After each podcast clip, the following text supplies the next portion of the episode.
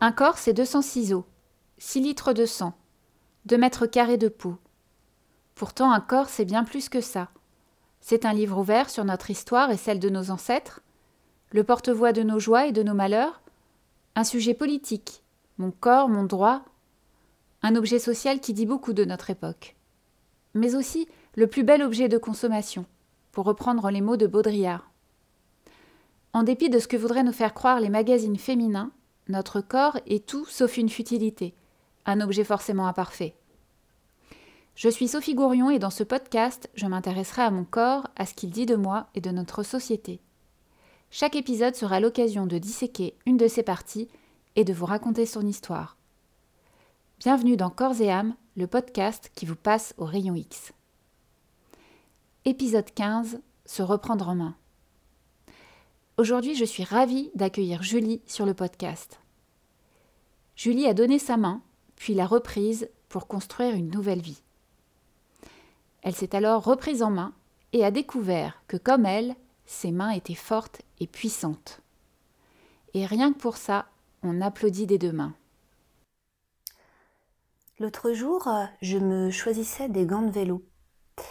J'ai eu du mal à choisir ma taille. Euh, j'ai des grandes mains. J'ai des grandes mains d'étrangleuse. Avant de faire le métier que je fais, je ne faisais pas très attention à mes mains. Disons que mes mains étaient celles qu'on attendait d'elles. Elles étaient longues, fines, jolies, les ongles faits, calmes, tranquilles, sans bruit.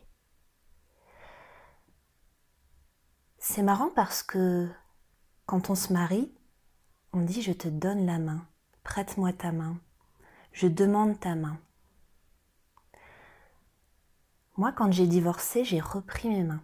Je me suis reprise en main. J'ai décidé que mes mains seraient actives. Mes mains actives, je les ai redécouvertes il y a 4 ans, quand j'ai commencé une formation de mécanicienne. Je suis droitière, je suis devenue ambidextre. Je sais faire des tas de choses avec ma main gauche maintenant. Ma main gauche est devenue une vraie amie. Ça m'a rendue super fière. La première fois que j'ai terminé de réparer mon premier vélo, c'est-à-dire le premier vélo que j'ai fait toute seule, sans aucune aide extérieure, uniquement avec mon cerveau et mes mains. Je les ai regardées. Elles étaient dans un état épouvantable. Elles étaient écorchées. J'avais des petites peaux partout autour des ongles, les cuticules qui étaient déchirées. Elles étaient ensanglantées. J'avais des petites blessures partout. Elles étaient noires de cambouis. Le cambouis s'était incrusté dans les blessures ça me faisait mal. Mais jamais, jamais je n'ai trouvé mes mains aussi belles. Parce que j'ai regardé ce que j'avais fait devant moi, le vélo qui était beau, qui était neuf, qui fonctionnait bien, toutes les vitesses passaient, les freins freinaient bien, les pneus étaient montés d'une main de maître. J'ai regardé mes mains et j'ai dit, tes mains de fille qui ont fait ça. Tes mains de fille qui ont fait ça. Mes mains, elles m'ont redonné du pouvoir. Mes mains, elles m'ont donné confiance en moi. Aujourd'hui, mes mains, elles sont plus importantes que jamais. Mes mains, elles tremblent plus.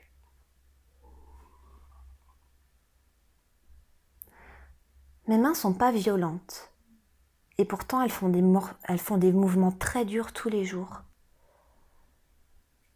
Elles serrent, elles agrippent, elles grattent, elles tournent, elles s'écorchent. Elles, sont tellement fortes. J'ai une puissance dans les mains. L'autre jour au travail, je devais couper avec une pince des attaches de garde-boue. Mon collègue qui me regarde faire, il me dit T'as des mains hyper fortes. J'ai vu des mecs souffrir en coupant des attaches de garde-boue.